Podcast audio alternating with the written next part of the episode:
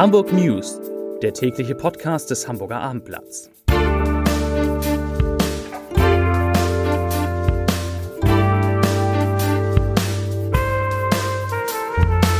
Herzlich willkommen. Mein Name ist Lars Heider und natürlich sind die Hamburg News vom Hamburger Abendblatt heute auch Hamburgs schnellstes Corona-Update.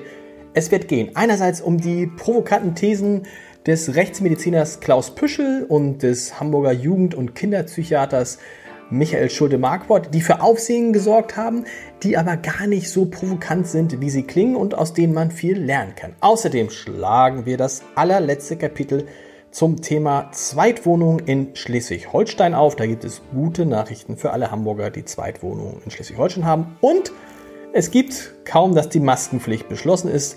Daran jetzt Zweifel von allerhöchster Stelle und auch darüber müssen wir und werden wir natürlich sprechen. Zunächst aber wie immer drei Nachrichten in aller Kürze. Nachricht Nummer eins. Ins Kino gehen kann man ja im Moment nicht. Dafür gibt es aber Überlegungen, ein Autokino auf dem Hamburger Heiligen Geisfeld zu machen. Tatsächlich richtig gehört, ein Autokino auf dem Heiligen Geisfeld. Der Bezirk Mitte denkt darüber nach. Es gibt verschiedene Initiativen, die sich das vorstellen können. Vielleicht kann man dann doch bald wieder ins Kino gehen.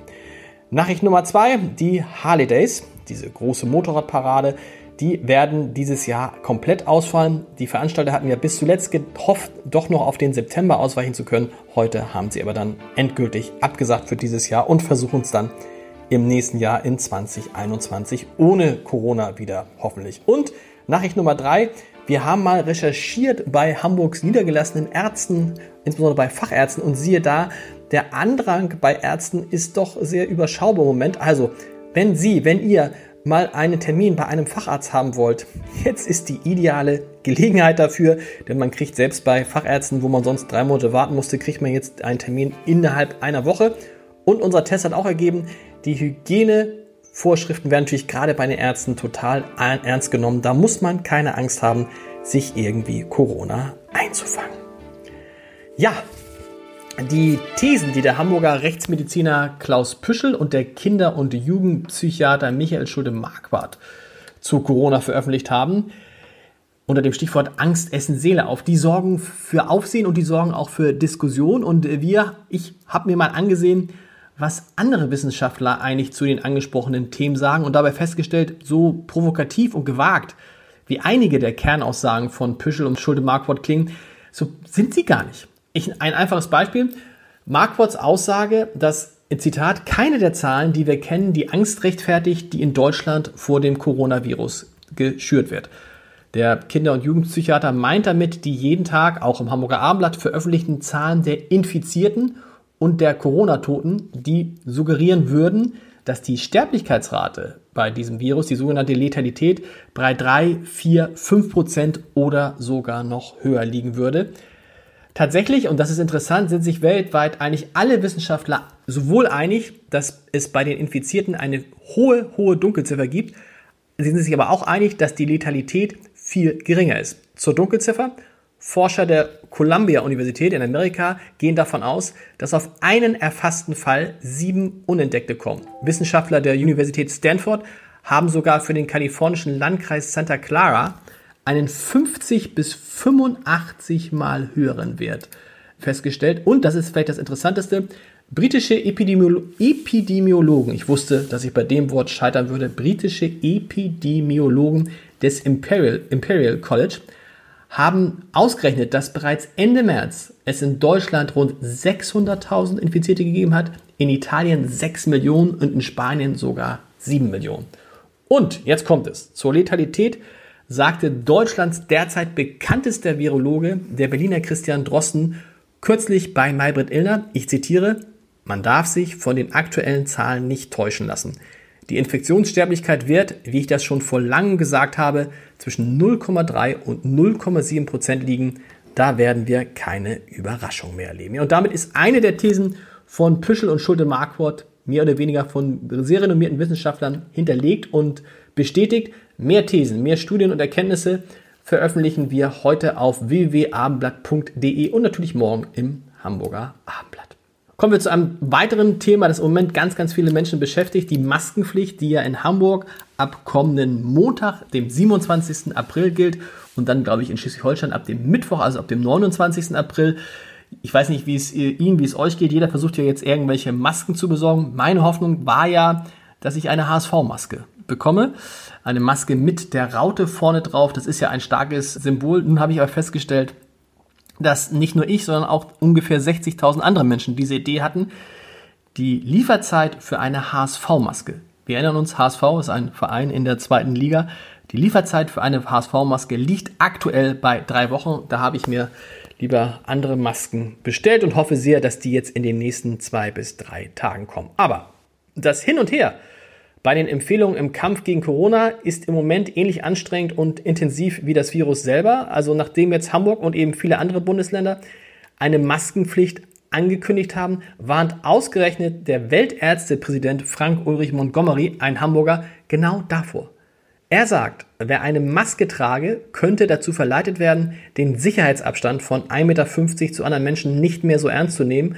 Und der, dieser Sicherheitsabstand, der sei entscheidend, um Infektionen zu verhindern. Es ist leider in der Corona-Krise fast schon obligatorisch und üblich geworden, dass der eine das geht und der andere das. Wir erinnern uns an die ähm, Ratschläge, dass man den Virus möglichst eindämmen soll und die Verbreitung des Virus möglichst aufhalten soll. Das sagen die einen Virologen und die nächsten Virologen sagen aber, wichtig ist es, eine Herdenimmunität zu erzielen und deshalb sei es wichtig, dass möglichst viele Leute nicht in allzu großer Geschwindigkeit, aber auch nicht in allzu langer Zeit den Virus bekommen. Und bei Masken ist es wohl ähnlich. Trotzdem, Maskenpflicht ist Maskenpflicht. Ab Montag wird in Hamburg kontrolliert. deshalb kaufen Sie sich, kauft ihr euch eine Maske oder näht sie euch.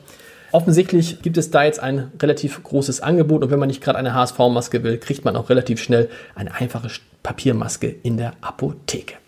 Kommen wir zu den Zahlen. Das ist ja das, was uns alle beschäftigt in diesen Zahlen, zu den Infektionszahlen. Hamburgs Gesundheitssenatorin Cornelia Prüfer-Storks orientiert sich in ihrer Politik ja nicht mehr an der Zahl der Neuinfizierten, weil die bekanntermaßen sehr stark vom Umfang der Testung abhängig ist. Heißt also, an einem Tag, an dem viel getestet wird, ist auch die Zahl der Neuinfektionen relativ hoch. An einem Tag, an dem wenig getestet wird, ist die Zahl der Neuinfektionen dagegen relativ niedrig. Deshalb orientiert sich Hamburgs Gesundheitssenatorin nur noch an der Situation in Hamburgs Krankenhäusern, denn da gibt es ja keine Dunkelziffern bei den Patienten dort. Und ich habe mir das mal angesehen. Die Tendenz da ist eindeutig und sie ist erfreulich. Seit etwa zwei Wochen sinkt die Zahl der Menschen, die in Hamburgs Kliniken wegen Corona behandelt werden müssen. Stück für Stück, heute sogar relativ deutlich, kann man sagen, wurden gestern noch insgesamt 212 Patienten mit Corona in den Krankenhäusern registriert, waren es heute noch 205. Davon lagen 62 auf Intensivstationen. Auch das ist immerhin ein Minus von drei Patienten. Und die Zahl der Genesenen, die an, von Corona Genesenen ist in Hamburg bald doppelt so hoch wie die der akut Erkrankten. Da stehen jetzt 2900 Menschen 1600 akut Erkrankten gegenüber. Das ist doch alles eine gute Entwicklung und ich hoffe sehr, dass es so weitergeht. Weiter ist ein gutes Stichwort, denn weiter Streit gibt es um die Frage, ob Geschäfte, die größer als 800 Quadratmeter sind, öffnen dürfen. Das Hamburger Verwaltungsgericht hat diese Beschränkung zunächst gekippt.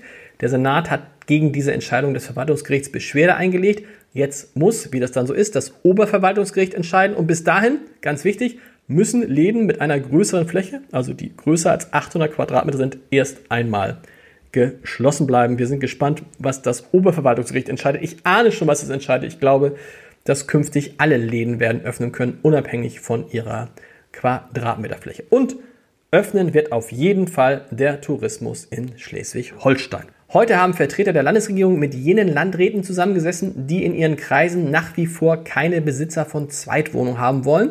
Und mit denen sollte ja die Öffnungsstrategie des, für den Tourismus in Schleswig-Holstein beginnen.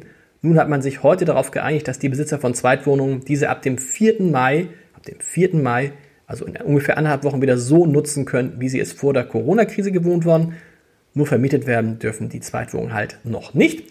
Und der nächste Schritt soll dann sein, im Rahmen der Tourismusstrategie, der nächste Schritt soll dann sein, dass die Ferienwohnungen geöffnet werden, dann die Hotels und dann will Schleswig-Holstein wieder Tagestourismus erlauben. Wenn man sich das so in zwei Wochenschritten vorstellt, kann man ja ausrechnen, wann es wieder so sein wird. Ja, das was aus Corona-Zeiten im Schatten der Corona-Krise hat es heute in Hamburg übrigens Koalitionsverhandlungen zwischen der SPD und den Grünen gegeben, denn die müssen ja allmählich mal eine neue Regierung bilden, die dem Ergebnis der Bürgerschaftswahl vom 23. Februar entspricht. Und äh, es gibt da ja auch zumindest eine sehr, sehr spannende Personalie, nämlich die, wer neue Gesundheitssenatorin für Cornelia Prüfer-Storks wird, die ja schon vor Corona erklärt hatte, nicht weitermachen zu wollen. Ich frage mich, ob Christian Drosten eigentlich in der SPD ist und ob er nicht der richtige Mann dafür wäre. Alles weitere dann morgen. Wir hören uns hoffentlich wieder. Bis dann. Tschüss.